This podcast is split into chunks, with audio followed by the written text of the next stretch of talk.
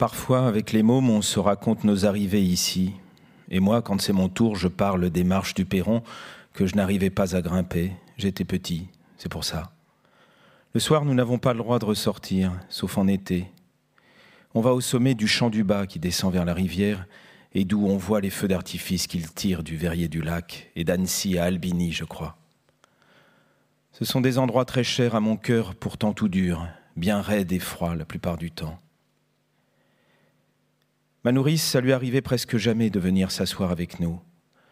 Elle avait trop de choses à faire, et puis elle avait peur justement de ce froid qui, d'après elle, monte au cœur par le béton. Juste en face, toutes ces années, on a aussi la maison qui monte pas, celle que le géomètre voudrait recommencer de vérifier à cause de la pente douce qui ne se voit pas à l'œil nu, mais seulement avec son bâton jaune. Mon tuteur, ça l'énervait bien sûr que je le tienne pas bien droit. Des fois que j'aurais pu redresser les fondations, je serais magicien. Mais en fait, non.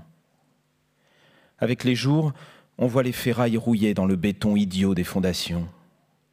Les mômes ont fait des jeux de guerre dedans, des sauts de ciel à ciel, et puis on se demande vraiment à quoi elle ressemblera, cette baraque-là.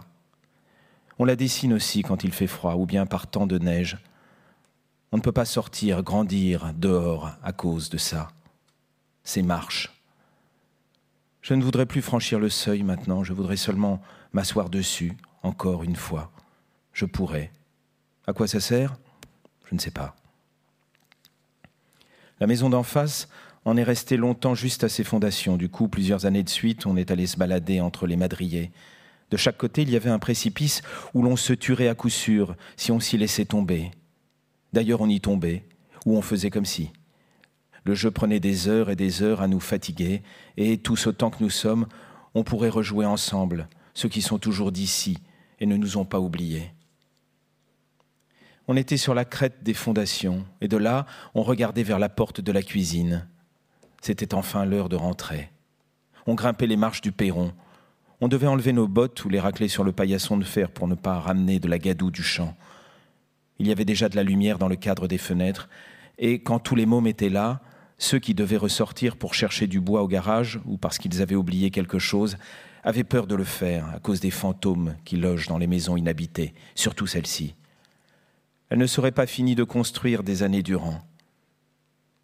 Et puis souvent, juste avant de rentrer, on attendait le feu. On attendait le feu vert de ma nourrice. On regardait encore une fois dehors sur les marches du perron, si froid toujours, d'où l'on voyait la neige au sommet du massif d'en face, le pont des trains, le tracé de la voie ferrée jusqu'au tunnel sous la roche, et à hauteur du vieux pont des automobiles, la chute d'eau au petit barrage, où parfois c'était gelé. Mais quand il faisait sec en août, il n'y avait presque plus d'eau. Toute ma vie, je restais bien assis là, à regarder passer les trains, mourir les choses que j'ai aimées, les gens, et venir au monde les autres, tant d'autres, parmi le vacarme des choses. J'entends les bruits en racontant celui des anciens ouvriers des ponts, venant donner un coup de main en rentrant toujours de la même façon, leur béret à la main, en se tapant le bout du brodequin sur la première marche du bas. Je voudrais bien les rejoindre. Je voudrais bien. Je suis parti, il y avait encore toujours les fondations. C'est déjà ça, c'est tout. Ce n'est pas rien. Il vaudrait mieux mourir avant d'aimer et d'être aimé. Je me dis ça quelquefois.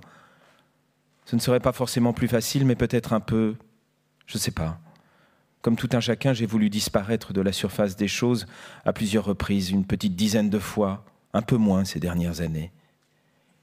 Une fois que j'y avais pensé sérieusement, au dernier moment de leur hache, je me suis souvenu des marches du perron. J'étais en bout de quai, ligne 8, et en même temps assis là-bas avec les autres mômes. Est-ce moi qu'ils regardaient alors j'ai arrêté de loucher sur la rame, et c'est comme si je me voyais en face, finalement, en attendant toujours l'heure d'avoir le droit de rentrer dans la cuisine, où ce sont les bonnes choses de la vie, manger, faire ses devoirs, se chauffer les pieds au radiateur, où c'est interdit de le faire en vrai. Je me suis arrêté, j'avais faim de rentrer chez mon enfance à moi, comme si depuis toujours, avant cette rame et celle d'avant, j'avais été aussi vieillard, je plonge souvent tout au fond du côté de mon passé.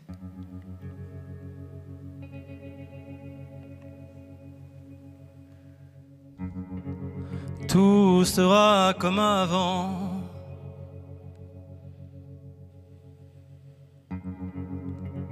Sous les manteaux d'été.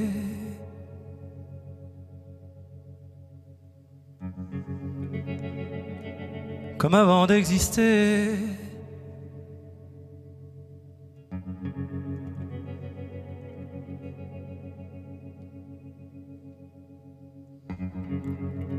Comme avant.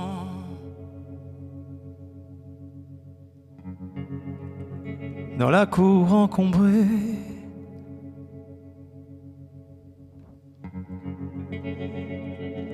les filles assises en rang.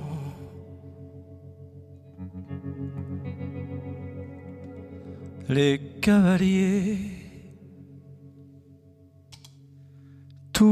sera comme avant quand vous me reverrez. Les neiges auront fondu sur la terre engorgée. Dans le soir trébuchant, je vous raconterai. Tout sera comme avant je vous le promets. Enfin, revenu des avalanches, du feu juché sur les branches, du long chemin noir sorti. Chacun tire en soi un enfant avec l'air d'avoir en lui absorbé toutes les nuits depuis le commencement. Tout sera comme avant.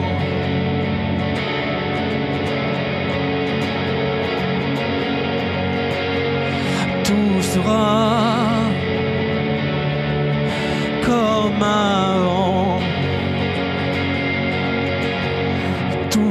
comme avant. Quand vous souviendrez les abords de l'école où nous étions jetés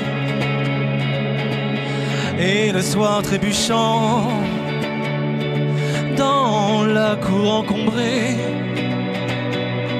sous le verre éméché, les jambes qui se décollent, tout sera comme avant de s'élever. Le ciel a fait son temps, bien assez, sous les lambeaux d'été je vous en dirai tant, je vous promets.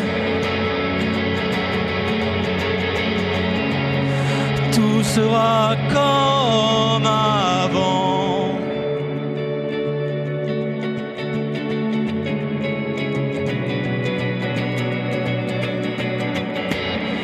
Tout sera comme avant.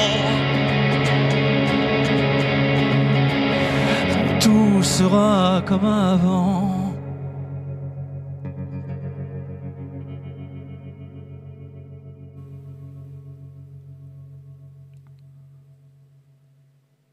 J'étais un enfant calme et tranquille. Mais j'avais les traits mongoliens, une sorte de froideur autour des yeux, des lèvres très pâles, des grosses joues, des grosses fesses.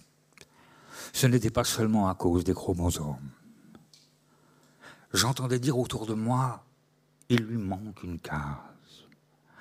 À voix douce, en cachette. Seulement, j'avais aussi des oreilles, des oreilles phénoménales. Mickey Mouse était sourd à côté de moi. Je n'étais pas gâté par la nature. Sauf pour les oreilles. La nature, il est vrai, n'est pas là pour nous gâter. Je ne sais toujours pas s'il me manquait une case ou non. Ce qui est sûr, c'est que dès l'âge de trois ans, maman a eu des doutes. Et paraît-il, moi, je ne m'en souviens pas, ce doit être encore l'une des choses que l'on a laissé traîner dans l'orbite de mes oreilles. Elle m'a emmené un matin en consultation à l'hôpital de la rue d'Avron, où une psychiatresse m'a examiné. Une dame dont je me souviens très bien. Elle avait un cornet blanc dans ses cheveux paille et des lunettes très minces, le genre à moitié remboursé par la sécurité sociale. Et si j'avais des oreilles à grande surface d'écoute, elle, c'était ses yeux, bleus, un peu à queue, comme toutes les nonnes de l'hôpital de la rue d'Avron, pour tout repérer d'un coup. Vu que je n'avais que trois ans, les conclusions qu'elle a émises n'étaient pas définitives. Elle m'a posé plein de questions, pas de réponses. Ensuite, elle m'a donné à faire des dessins. Question dessin, j'étais particulièrement nul et non avenu. Et sous son regard qui voyait tout, moi qui entendais tout, me suis mis à faire couiner les mines de carandache qu'elle avait empruntées à l'hôpital de la rue d'Avron. Chérie, tu as bientôt fini. Maman suivait de son œil noir et toujours traumatisé mes efforts pour faire un beau dessin. Je devais être partagé, mais non, j'étais partagé, coupé en deux, entre le désir de faire un beau dessin et celui de continuer à faire couiner les carandaches pour me remplir la tête de son. Non pas que j'aime la musique, mais celle des carandaches. J'étais, je suis toujours très borné pour la musique, malgré mes oreilles quasi sismographiques, pour les petites secousses évidemment. La salle d'attente n'était pas pleine. Loin de là. Pourtant, je n'étais pas le seul enfant calme et tranquille de la région parisienne en 1964. Et si, en plus du reste, je n'étais pas atteint d'une paresse indécrottable, je vous décrirai à cette heure-ci, sans débander, tout ce que vous devriez savoir sur 1964. Et pour peu que l'année suivante se profile, dès que j'entendrai le pape sadique des bouchons de bouteilles de champagne du 31 décembre, le temps qu'on s'embrasse et qu'on se souhaite des vœux, je profiterai de la moindre accalmie pour vous infliger 1965. Et ainsi de suite. Comme quoi, je n'aurais pas vécu pour rien. Il y avait en fait trois enfants dans la salle d'attente de l'hôpital de la rue d'Avron. Une grosse petite fille avec un double menton, des cheveux gras, des lunettes et une encéphalite, et un petit garçon tout maigre avec des bras pendants comme ceux des singes. Lui était tout appareillé, avec lunettes double foyer, appareils auditifs, le vrai mongol.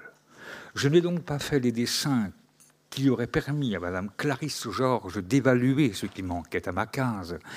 Mais je l'ai embrassée à la sortie, car j'étais très embrassant à cette époque, de même qu'aujourd'hui, souvent, quand je n'y porte pas attention, ma langue sort toute seule de ma bouche. Puis, nous sommes ressortis de l'hôpital de la rue d'Avron. Je suis né chez les catholiques.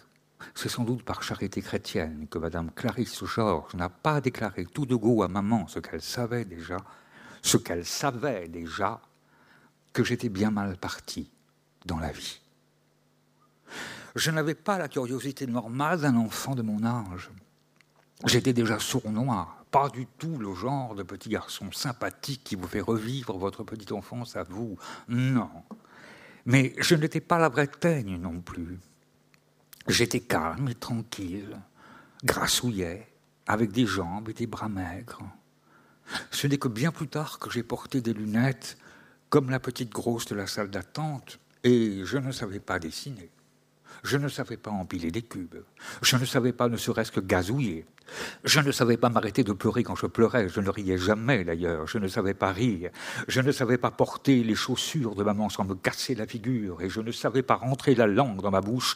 Je ne rougissais pas, je ne blanchissais pas non plus, vu ma couleur naturelle. Il mes oreilles qui fonctionnaient à plein régime, nuit et jour. On les sortit de l'hôpital où j'étais né, rue d'Avron, et maman était pressée, mais moi, il y avait des choses à entendre, des cris formidables qui filtraient de des des sages-femmes. J'entendais la veuve Marguerite Perron qui m'avait mis au monde en me tirant par les oreilles, car j'avais la, grosse tête mongole, dire à une autre maman C'est un garçon, ma fille. Je vous souhaite bien du courage. See the mountains kiss high heaven, and the waves clasp one another. No sister flower would be forgiven if it disdained its brother. And the sunlight clasps the earth, and the moonbeams kiss the sea. What is all this sweet work worth if thou kiss not me?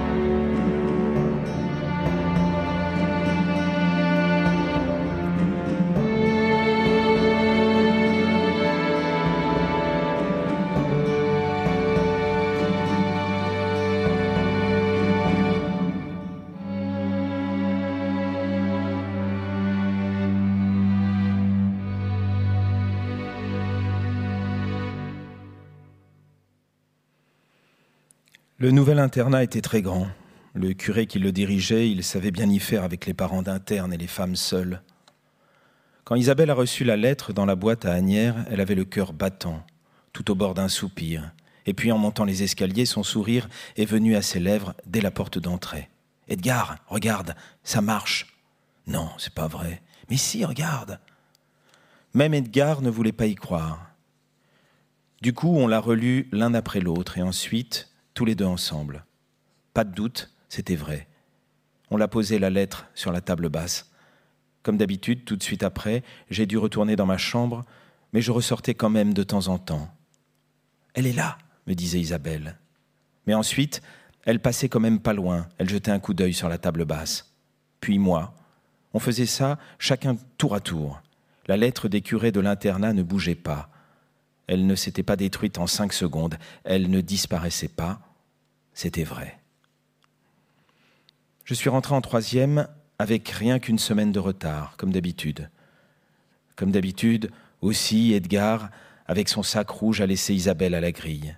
J'étais grand maintenant, je connaissais bien le trajet. Un curé m'a amené jusqu'au dortoir. On était 80 lits dans la division des troisièmes. Mais dès l'année suivante, on aurait des pioles séparées. Le prêtre les avait montrés à Isabelle pour lui donner du courage et pour lui suggérer que je devais continuer ici jusqu'à la fin des internats. J'ai bien compris, parole, je suis tout de suite tombé d'accord avec lui. Le principal avait un de ses airs penchés de partout, sa nuque était comme cassée. Du coup, il regardait toujours par en dessous, de ses yeux très bleus. Ses sourcils étaient épais. Les internes le surnommaient la fouine je suis rentré dans la classe 6, la sixième du couloir, celle du côté du bois et des terrains de sport. De l'autre, on voyait la grille, et derrière les immeubles, les maisons, les routes, loin d'ici. La fouine est arrivée jusqu'à l'estrade, il a dit quelque chose au prof qui se trouvait là. Le prof a hoché la tête, et puis tous les autres élèves, entre-temps, se sont mis à regarder du côté d'Edgar. J'ai vu une place à une table du fond, je suis vite allé m'asseoir. Je sentais même pas mes boutons à ce moment-là. On avait tellement eu peur, Isabelle et moi, que je me retrouve sans internat, pour la laisser tranquille et chacun va voir ailleurs si j'y suis, que j'ai fait de mon mieux dès le début, quand il a fallu que je me lève devant les autres. Votre nom? Edgar, monsieur. Edgar, euh, Edgar? Les autres ont ri comme des cons d'internes. C'était jamais des jolis rires, décidément, ces années-là. Ben, Et là, j'ai fait de suite ma tête de con spécial interne. Le prof, que j'avais pas encore eu le temps de bien voir, tellement je me sentais trop regardé, a insisté. Lui et moi, on a tourné la tête en même temps vers la fouine qui se tenait sur la pointe des pieds derrière la vitre de la classe pour surveiller comment ça se passait. Votre nom de famille, voyons. Vous ne comprenez pas? Alors je lui ai dit mon nom de famille. Il l'a écrit dans son cahier, en l'épelant à haute voix, et quand il a hoché la tête, je me suis rassis. La fouine a disparu sur ses semelles de crêpes et le prof a repris son cours. J'ai sorti des feuilles de mon cartable, j'ai regardé mon voisin. C'est ses mains que j'ai vues en premier. Il faisait des dessins de femmes sur du papier canson. On était en cours d'histoire. Le prof parlait d'une voix forte et à un moment il s'est levé. Là, j'ai vraiment été surpris. Sa voix portait très loin pour un monsieur comme lui, qui était déjà plus petit que la plupart d'entre nous. Et tu viens d'où? Il m'a demandé, mon voisin. De Paris. De Paris Et du vrai Paris? Il a souri et il a sorti de ma trousse mes crayons de couleur. Je peux? Bah vas-y. Sans bouger les yeux, il m'a tendu ses feuilles les unes après les autres. Il faisait des femmes nues, des hommes. Il dessinait lui-même, et puis aussi il recopiait des illustrations dans nos livres de classe, surtout si c'était des femmes nues. Le prof a eu l'air de changer d'idée, il s'est rassis. Il était en train de raconter une guerre, et parfois il jetait un œil flou vers la grande cour de l'internat, où c'était dans ses yeux le champ de bataille sur le terrain de hand, et puis de part et d'autre des poteaux de basket. La cour était vide à part ça. Plus personne ne regardait. Mon voisin de table s'est tourné vers moi. Mais Edgar, euh, c'est ton vrai nom? Ben oui, j'ai murmuré. Et toi, t'es qui? Je m'appelle Vincent. Il m'a souri encore. T'aimes l'histoire? Pas trop, et toi?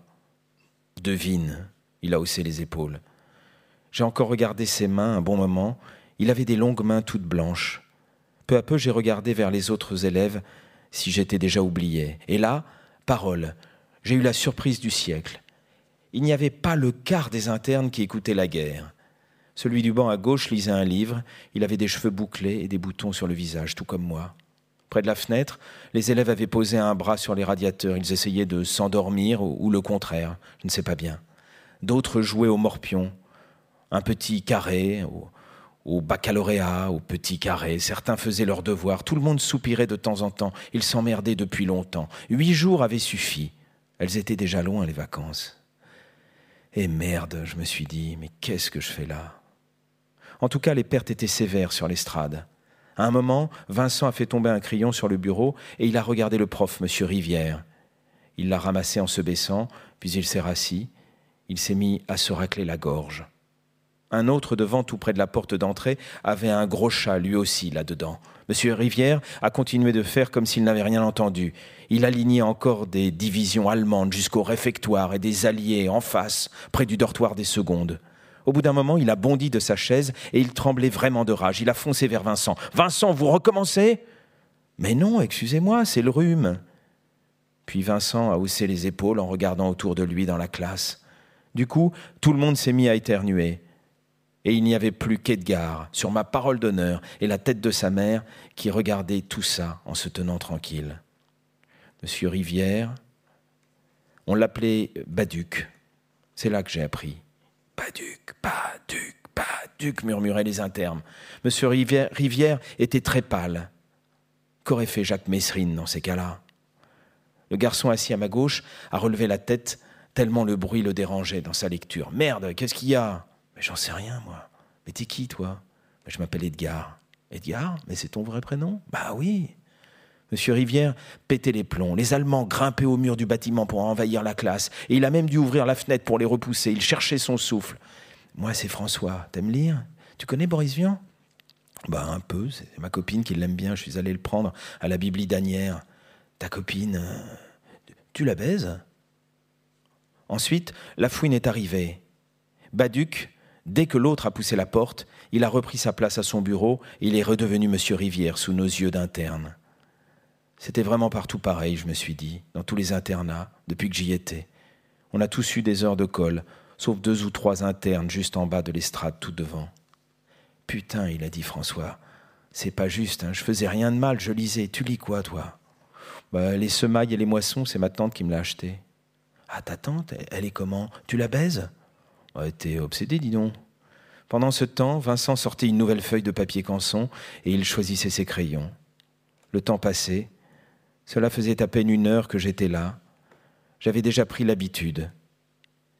Isabelle était sans doute de retour à son travail. On se verrait le samedi après-midi après la colle des internes. Montre voir, il m'a demandé François. Mais il y a monsieur Rivière. Baduc, bon, on n'en a rien à foutre, on est déjà collés. Il m'a fait une mine fâchée en tendant la main. Edgar lui a tendu le cinquième tome dans le livre de poche. C'était beau et puis très long, exactement ce qu'il fallait pour l'internat. Tu me le prêteras Si tu veux.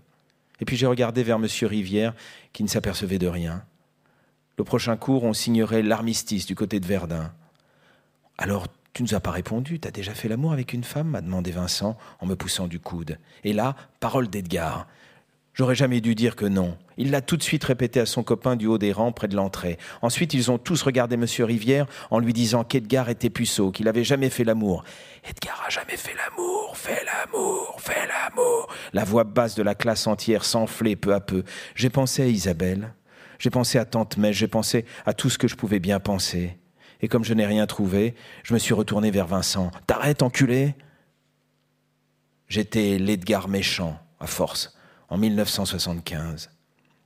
Il m'a fait un grand sourire et il a haussé les épaules. Monsieur Edgar, c'est juste pour passer le temps. T'aimes pas la plaisanterie? Il avait l'air sympa, Vincent. La classe a bientôt arrêté. Monsieur Rivière est retourné à la fenêtre. Les nazis s'étaient cachés dans les bois pour les crosses. Quand il a pu mieux respirer, il nous a fait noter les leçons pour les cours suivants. Edgar a mis ses lunettes, mais personne ne s'est moqué de lui cette fois-ci. Voilà, j'étais de nouveau un con d'interne jusqu'à la fin des temps. C'était 1975. Les élèves de 1975 s'ennuyaient beaucoup plus que les mêmes l'année d'avant. Je me retrouvais encore avec ceux du rang du fond. Edgar collé le samedi matin et parfois les week-ends jusqu'à la fin de l'aube des temps. Edgar, qu'auras-tu fait de ta jeunesse?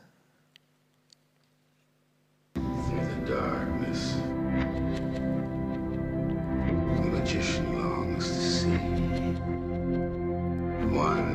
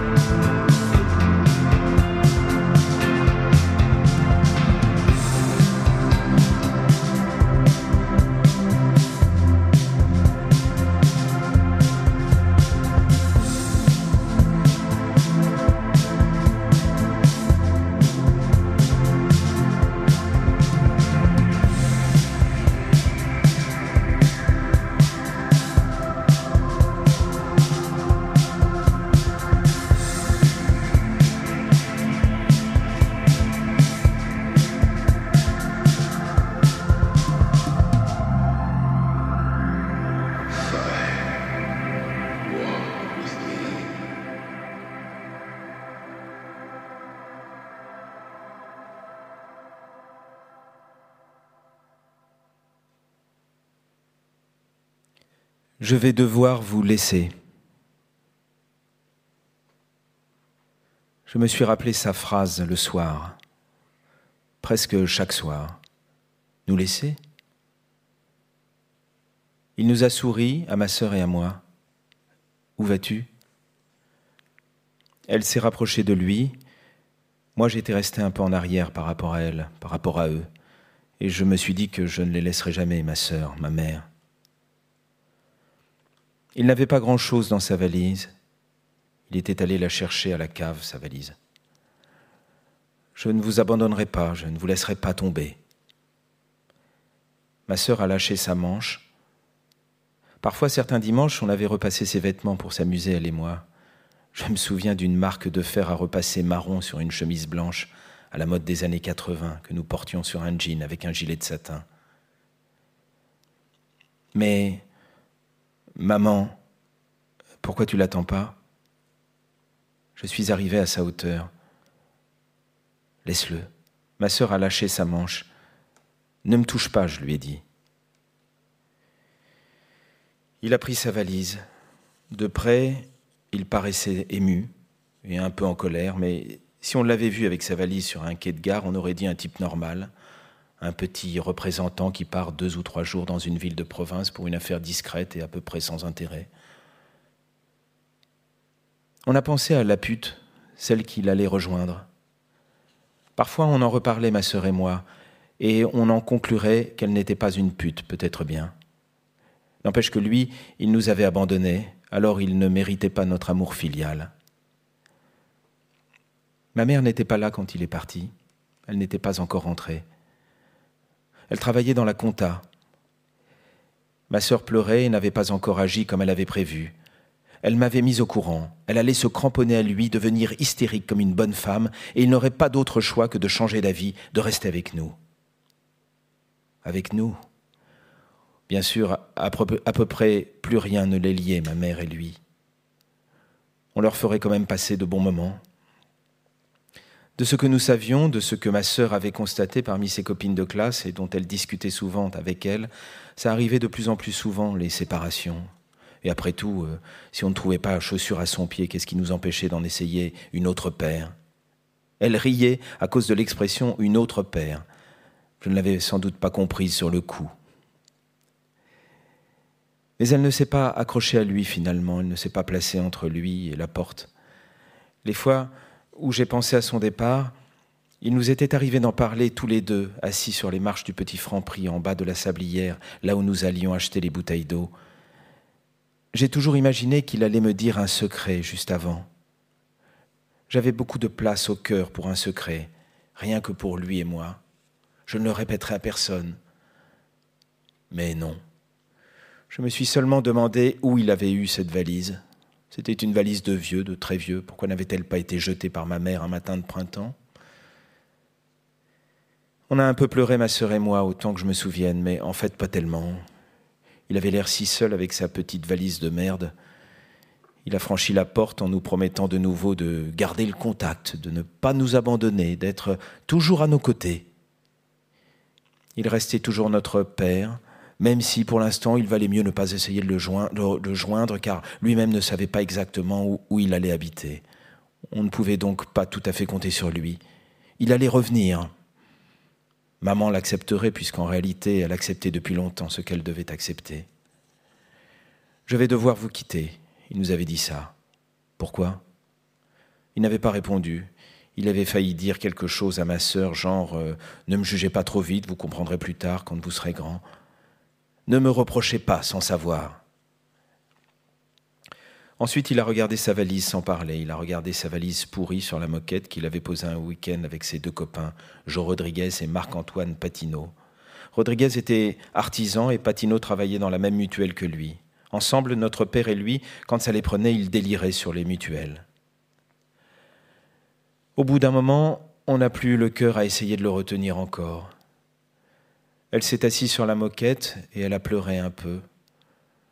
Je lui ai passé le bras autour des épaules. Arrête, ça va aller. Et puis, vu qu'elle a pleuré encore de plus belle, je m'y suis mis aussi, moi. Je n'ai pas entendu ses pas dans les escaliers. Il devait porter des semelles de crêpes. On est allé à la fenêtre. Il avait le poids de l'air sur ses épaules. Il allait prendre son train. J'ai imaginé le menacer en hurlant de me jeter par la fenêtre pour le retenir. Mais qu'est-ce que tu fous, papa? Reviens, reviens Arrête. J'ai regardé ma sœur arriver près de moi. Il avait vraiment une moche valise à la main.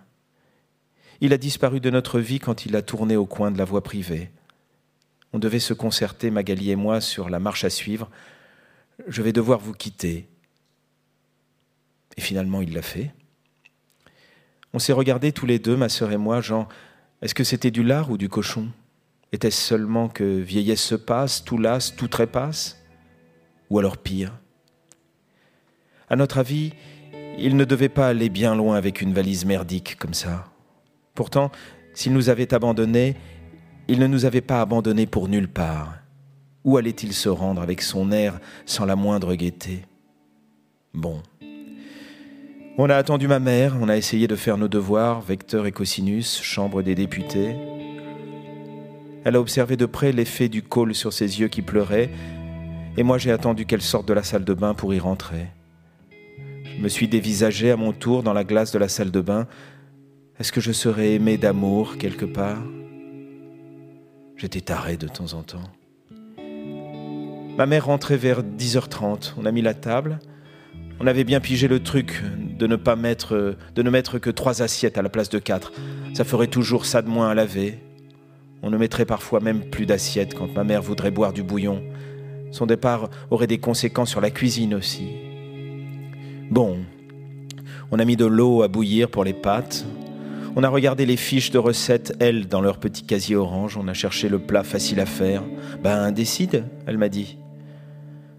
Elle est retournée chialer dans la salle de bain. L'appartement resterait petit, mais en somme moins petit qu'avant. Avant, on aurait pu donner dans la famille heureuse qui manque d'argent. Maintenant, on allait faire genre monoparental qui fait de la cuisine à partir des fiches duel du mois d'avant père disparu sans laisser d'adresse. J'ai arrêté le gaz sous l'eau. Ils s'engueulaient beaucoup, nos parents. Ils s'étaient toujours disputés. Il avait toujours été en trop. D'ailleurs, ma mère s'était débrouillée pour ne pas être là. Souvent, j'allais être comme lui, tout à fait comme lui. Tous ces défauts dont elle m'affabulerait au nom de la solidarité des hommes entre eux, tel père, tel fils, telle mère, telle fille, telle Charlot, telle Charlotte, Carlito, Carlita. Elle tardait à rentrer.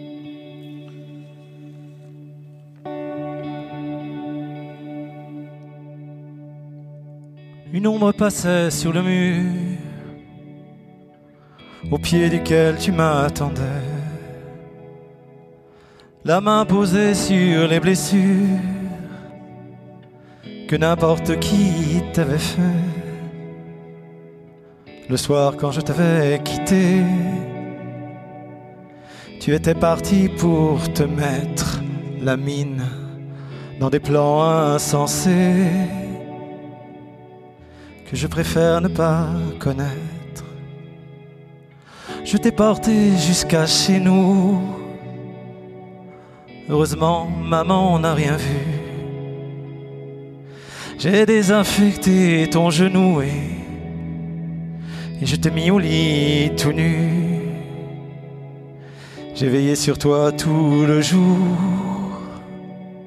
J'ai dit à maman qu'il fallait laisser dormir. Tu geignais. Et c'était comme un chant d'amour. Mais comment vais-je faire pour te faire passer le goût du feu? Mais comment vais-je faire pour pour te ramener vers le bleu? Le lendemain, tu m'as promis que tu ne recommencerais jamais.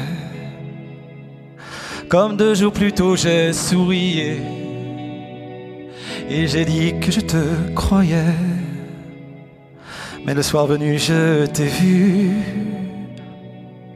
ronger ton frein, je te sentais brûlant d'aller dire à la rue les quelques mots qu'elle attendait. Mais comment vais-je faire pour faire passer le goût du feu.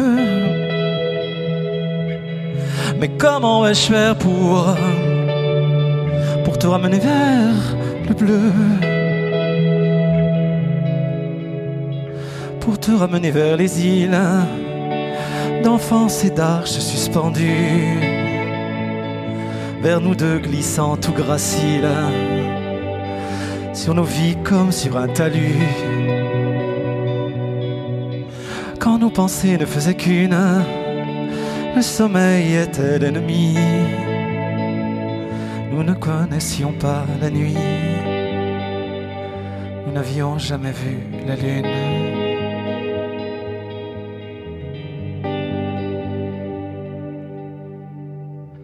Je vais te chercher ce matin, comme tant de matins à venir. Je suis sûr que tu n'es pas loin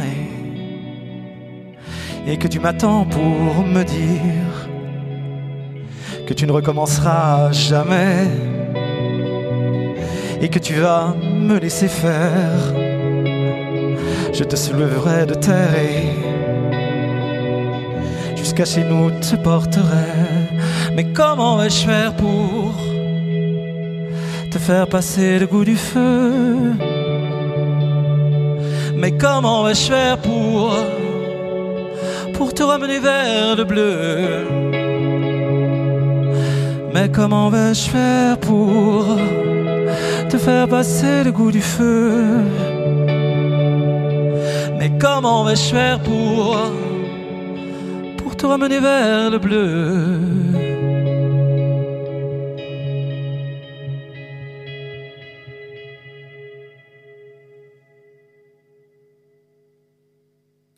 Gare, ils ont vraiment fait deux, voire trois étages de boutiques. Ils ont presque interdit les pas perdus dans le hall qui porte toujours son nom. Nos pas perdus sont limités aujourd'hui on nous préfère assis devant nos ordi, devant un latte au Starbucks du coin, devant une pinte à l'Happy Hour. J'avais réservé ma journée exprès pour le voir. Et j'avais compris, exprès pour moi. Il était proche de son vieux. Il avait plus de mal avec sa mère. Sa mater en voulait à son mari. Il manquait d'ambition. Il devait se lever encore presque tous les jours pour se rendre à Ringis à 4 heures du matin. Il nous avait emmenés une fois. Il allait faire son marché pour la pêche du jour. Il portait sa blouse noire, son blouson de cuir par-dessus. Il fait froid dans les grandes allées de Ringis. Il s'était contenté d'une seule boutique à une époque il aurait pu en acheter cinq ou six et il aurait alors vécu sans rien avoir à faire. Il aurait dû relever les compteurs une fois la semaine, régler les inévitables emmerdements et le reste du temps s'occuper du trop attelé à Longchamp, Vincennes, Anguin, partant sec ou bien mouillé. Lui aimait son père, mais il avait accepté l'idée d'avoir de l'ambition. Je me souviens de tellement de choses inutiles. Parmi le nombre de projets, de romans avortés, j'ai souvent essayé d'en faire un qui se passe passage du Havre, celui d'avant la, rénovation. Des fantômes se courent après, s'aiment et se quittent, partent en week-end par le train de la gare, se retrouvent le soir, avant que soit baissé le rideau de fer, pour boire un demi dans un rade du coin. La nuit, parfois encore, les vendeuses me sourient d'un stand à l'autre, juchées sur leur haut tabouret. J'ai la nette impression qu'elles se moquent de moi, car je me rends compte que je suis seul dans le passage du Havre. N'empêche, je suis content de savoir qu'elles attendent toujours quelque part, dans le quartier, dans le grand nulle part. Je m'étais assis sur un banc en espérant son appel. Ce n'était pourtant pas son genre de coller des lapins. Je ne finirai sans doute jamais cette histoire de fantôme de la gare Saint-Lazare. J'ai sorti mon carnet de notes. Prendre des notes vous occupe bien dans la vie de tous les jours. Ça vous empêche de rester collé au portable qui mange la cervelle. J'avais eu un appel, je connaissais le type, il n'avait qu'à laisser un message. S'il voulait me dire quelque chose, je pourrais peut-être rester encore une heure ou deux vers le soir. Il serait sans doute chez lui. Peut-être qu'il me répondrait. J'ai souvent attendu Aline devant le monument aux morts. Toute cette liste de jeunes gens morts à nos âges, parmi eux, j'attendais, et puis devant eux, et près de la rangée de téléphones démontée aujourd'hui, nous nous embrasserions. De temps en temps, nous irions quelque part où il serait possible de faire l'amour, si on peut appeler ça faire l'amour, car il faut prendre son temps pour vraiment faire l'amour. Elle n'aimait pas trop passer la nuit chez moi dans ma chambre de bonne. Elle habitait dans un foyer de jeunes filles.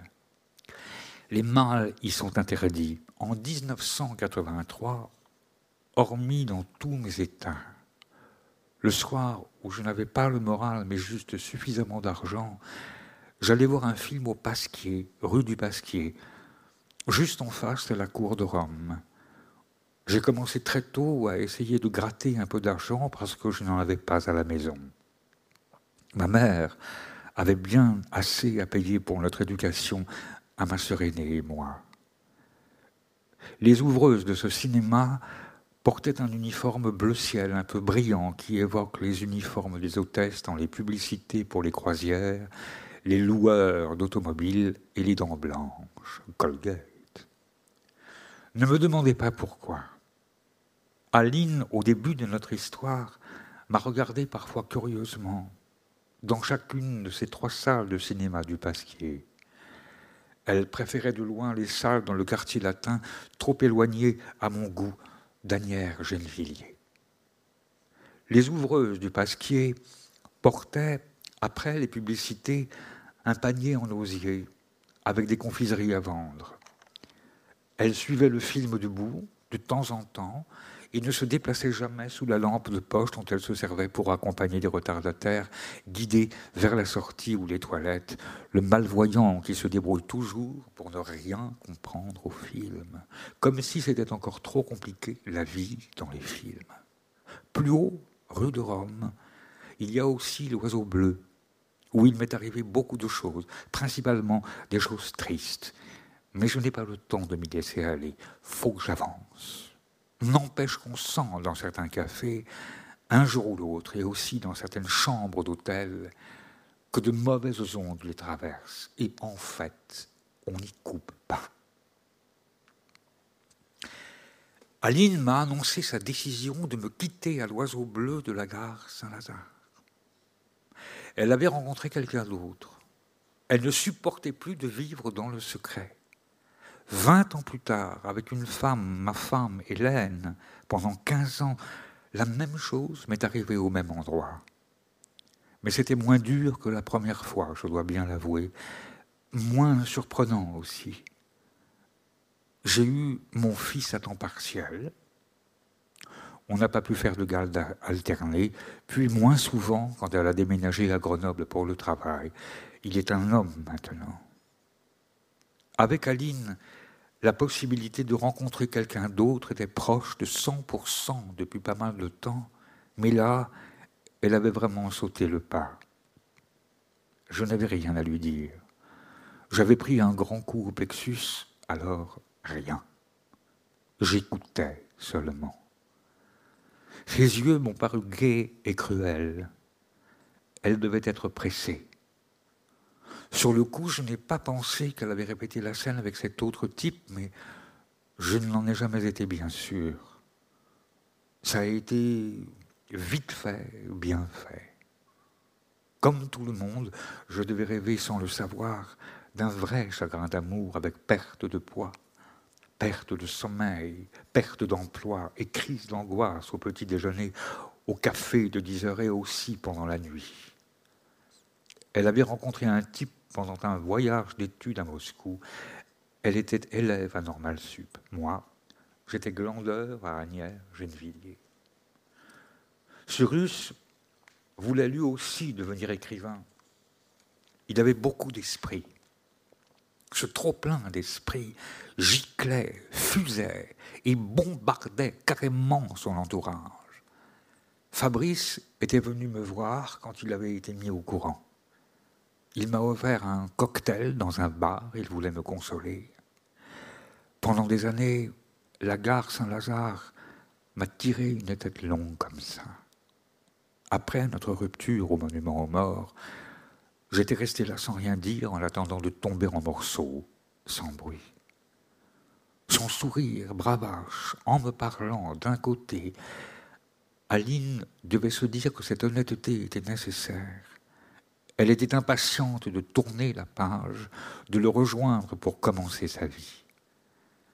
Ce sourire m'a accompagné pas mal de jours. Ensuite, il hésitait entre un genre de conquête qu'elle n'ose pas étirer jusqu'au bout et un assombrissement de circonstances à cause de moi, à cause de rien. Elle l'irradiait, elle était vivante, moi pas. Beaucoup de raisons m'ont attiré vers la gare assez souvent dans ma vie. Aujourd'hui, c'était pour le revoir après toutes ces années.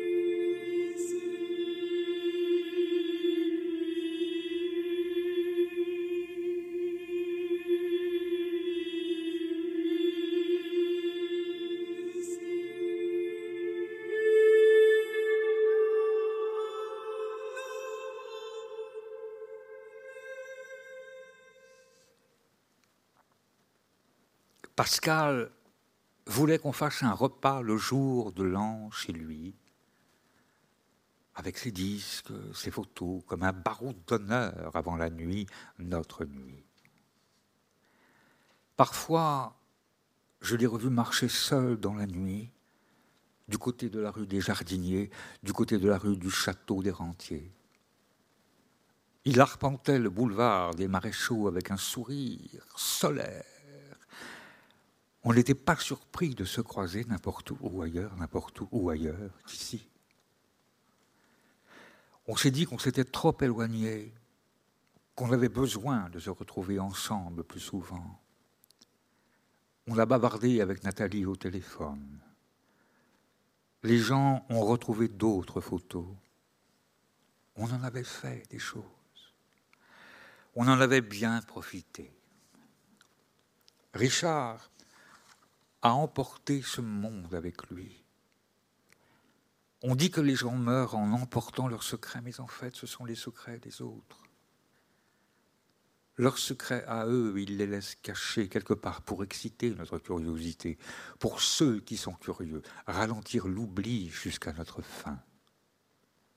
Et bien sûr, la vie sans lui a continué. Nous ne nous sommes pas rassemblés, nous n'avons pas fait le jour de l'an chez lui, dans sa maison que Pauline avait sur les bras maintenant, avec son 4x4 de gentleman farmer désargenté.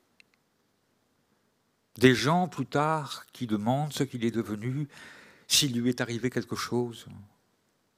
Mais lui, la nuit, marche parfois dans une rue, sourit aux conversations idiotes d'un bar ouvert tard le soir, et je me dis qu'un jour, avec un peu de chance, ou avec beaucoup de chance, ce sera un type comme lui qui se retournera, plissant les yeux à se demander qui et où on se serait déjà vu avant de passer à autre chose, et sans doute moi aussi, je ne suis pas allé à l'enterrement de Richard. Denis s'y est rendu, je crois, mais on ne s'est pas parlé depuis. Je me plais à croire qu'une personne, une femme, serait peut-être venue s'asseoir au dernier rang de l'église discrètement et serait sans doute reparti en train pour Paris ou toute autre ville où mon imagination pourrait la transporter pour nous autres et pour lui aussi. Sans quoi, il nous faut nous contenter de le sentir un peu plus absent, un peu plus parti chaque année. Pascal a essayé de joindre France dans le Val-de-Marne, mais il ne l'a pas retrouvé. J'avais dû la voir une fois. Elle faisait de la peinture, elle aussi. Elle avait essayé de le tirer d'affaire quand il était à fond dans l'héroïne, mais elle avait fini par se lasser. À cette époque, il se débrouillait toujours pour trouver une seringue, même lorsqu'elle profitait de son sommeil pour les écraser, il en dégotait toujours une. Il aurait dû faire partie de ceux qui éteignent la lumière à la fin en sortant. Il aurait vieilli dans sa campagne avec son chien, les chevaux, les voisins, à regarder les saisons changer. Il aurait vu sa fille, plus belle encore, plus libre. Peut-être qu'une autre femme l'aurait accepté comme il l'est et qu'elle ne lui aurait pas trop pris la tête, car il savait aimer. Il avait toujours su. On n'est pas obligé de mourir à 55 ans. Il m'aurait encore rendu parfois visite, sans s'annoncer ou juste avant. Il aurait ressurgi dans son break sur le boulevard des Maréchaux pour boire une bière dans le café des Serbes et des Croates qui aiment la nuit autant que lui. Il aurait dû. Son regard bleu sur nous me manque. Sa manière d'être amusé et ses rares remarques subtiles sur la musique, les écoles, les enfants, les histoires d'amour et même la politique de temps en temps, Adieu, mon petit frère et mon grand frère aussi. On a levé un verre avec les autres de temps en temps à la mémoire de Richard. Ce qui ne veut rien dire du tout, évidemment, mais bon, en mémoire de toi, je me suis dit, mon petit frère, notre ami. Lorsqu'il était petit, du temps des vacances en Angleterre, avant même les Benson Ages du ferry, il était enfant de cœur ça me donnait envie de ricaner, sauf que lui, il aimait ça. Il avait peut-être gardé un peu de la foi mécréante des charbonniers.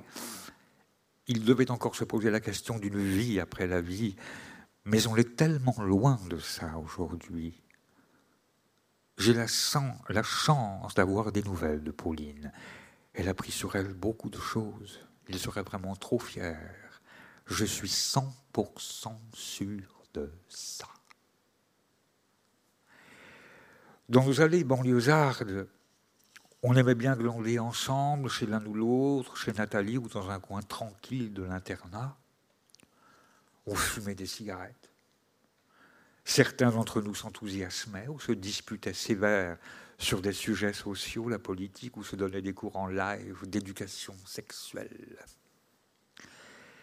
Richard suivait des yeux tout ça, nous souriant, mais il était ailleurs déjà, en vrai.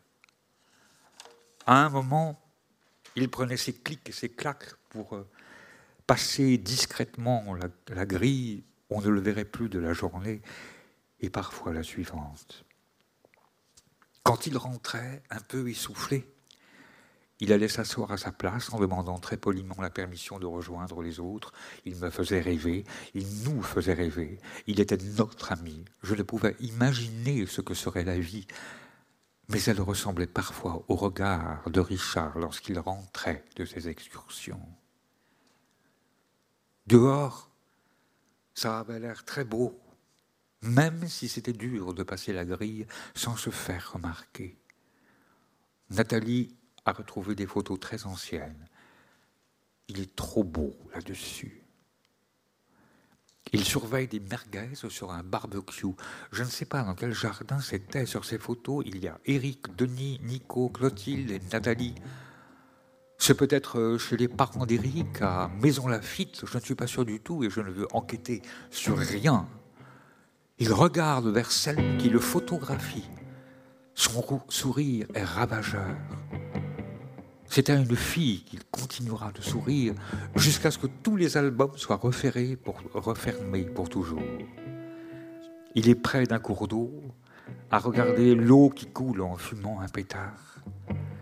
On avait une petite rivière là-bas. On a tous une rivière quelque part, dès qu'on se souvient. Il y a toujours eu des rivières dans nos vies. Une porte qui se ferme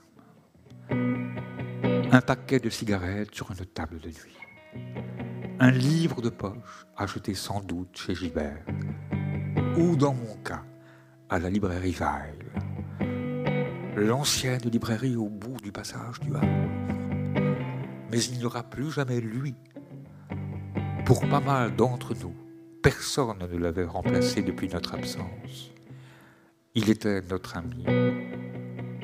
J'ai voulu raconter ça pour nous parce qu'il ne sert à rien de vivre si on n'a pas d'amis.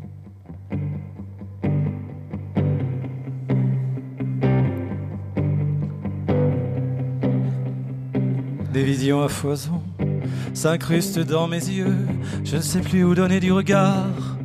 Au dehors, il y a ce chantier, ce vieux chien qui dort. Il y a ce chantier, ces grues.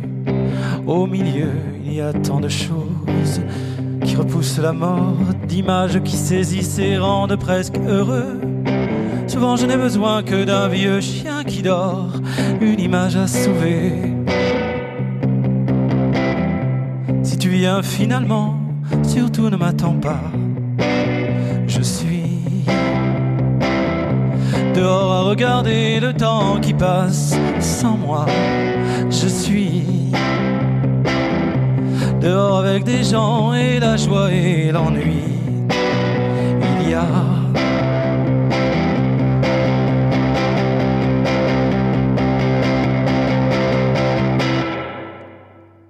Je ne savais pas quoi faire, on m'a si peu appris.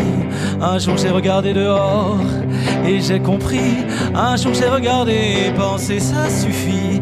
Mes yeux me suffiront pour sentir que la vie circule et même si je ne suis pas dedans, si je suis en dehors ou juste au bord du plan, il y a tant de choses qui donnent juste envie d'un regard qui les sauve.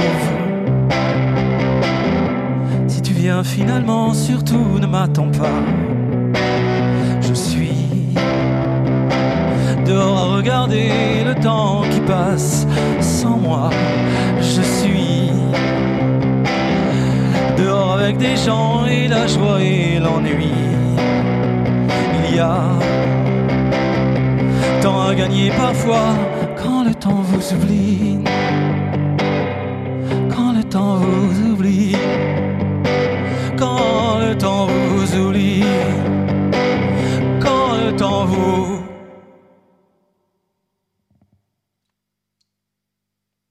Autour de moi, en ce moment, les gens s'en vont les uns après les autres. Ils déménagent parfois tout près, parfois trop loin, ou pire encore. Du coup, j'ai décidé de refaire un tour vers chez moi en banlieue à Agnières. Pourquoi ai-je l'impression que ça change moins vite par là-bas?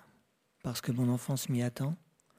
Vrai, les rues sont toujours les mêmes, les façades des immeubles n'ont pas été toutes ravalées, deux nouvelles rues piétonnes autour de la gare.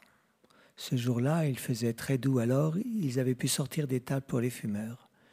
J'ai encore baladé mon vieux cœur par là-bas, et puis j'ai hésité. Depuis le temps, je devrais peut-être arrêter de faire ça. Le seul copain que j'ai gardé là-bas est polonais. Il était chez lui, enfin en bas. Il était en train de passer les vitres de sa voiture à la peau de chamois. Comme je devais faire une drôle de tête à le regarder faire, il a éclaté de rire.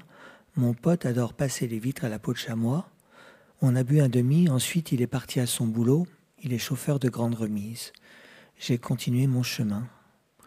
Du côté de Bécon-les-Bruyères, j'ai eu l'espoir fou de rencontrer des gens d'avant. Parfois, qu'est-ce qu'on est bête, mon vieux cœur et moi. Aujourd'hui, les appartements de l'ILM où nous habitions sont à vendre. On voit des affiches avec des numéros de téléphone où les gens ne vous répondent sans doute jamais. Du côté des voies ferrées, on ne peut constater aucune différence avec hier, je veux dire, il y a longtemps. Mais on a vite fait le tour d'une ville comme Agnières. Je me suis retapé la sablière, c'est l'avenue qui donne sur la gare de Bécon, c'est aussi le trajet que je faisais tous les lundis matins et les vendredis soirs. Rien de nouveau. Les immeubles en briques rouges, les autres à interphone, les trois autres vieux cafés qui étaient déjà là quand Emmanuel Bove habitait juste en face, en 1937, je crois. Là, j'en avais soupé des pèlerinages. De l'autre côté du tunnel, à Courbevoie, ça a changé un peu, mais ça avait déjà beaucoup changé. Je suis passé dans des grandes artères, devant des immeubles prétentieux pour les nouveaux riches. Il y avait des grues plus loin. Il y aurait toujours des grues plus loin. Ensuite, j'en ai eu marre. Je suis rentré pour de bon. Rien de nouveau dans le PC2 non plus. Ce même jour, deux grands types aux cheveux courts s'amusaient à mettre le doigt dans le nez des chauffeurs, qui leur avaient demandé de reculer pour laisser de la place aux autres passagers. Je ne sais pas comment ils supportaient, comme quoi on peut conduire un grand bus à soufflet avec deux doigts étrangers dans le nez. Deux vieillards refaisaient le monde en expliquant à voix très haute que c'était tout la faute aux immigrés. C'est tout la faute aux immigrés. Tout le monde s'est regardé, les Noirs, les Blancs, les Arabes, les Chinois, et on a presque tous éclaté de rire en même temps. Ils ont continué comme si de rien jusqu'à leur arrêt de la porte de Vitry. Le lendemain suivant, dans l'autre sens, à 7h30 du matin, une vieille dame très sympa m'a raconté un peu sa vie. Elle était veuve depuis deux ans. Elle m'a demandé si je m'y connaissais en électricité. J'ai dit oui, comme j'aurais dit non.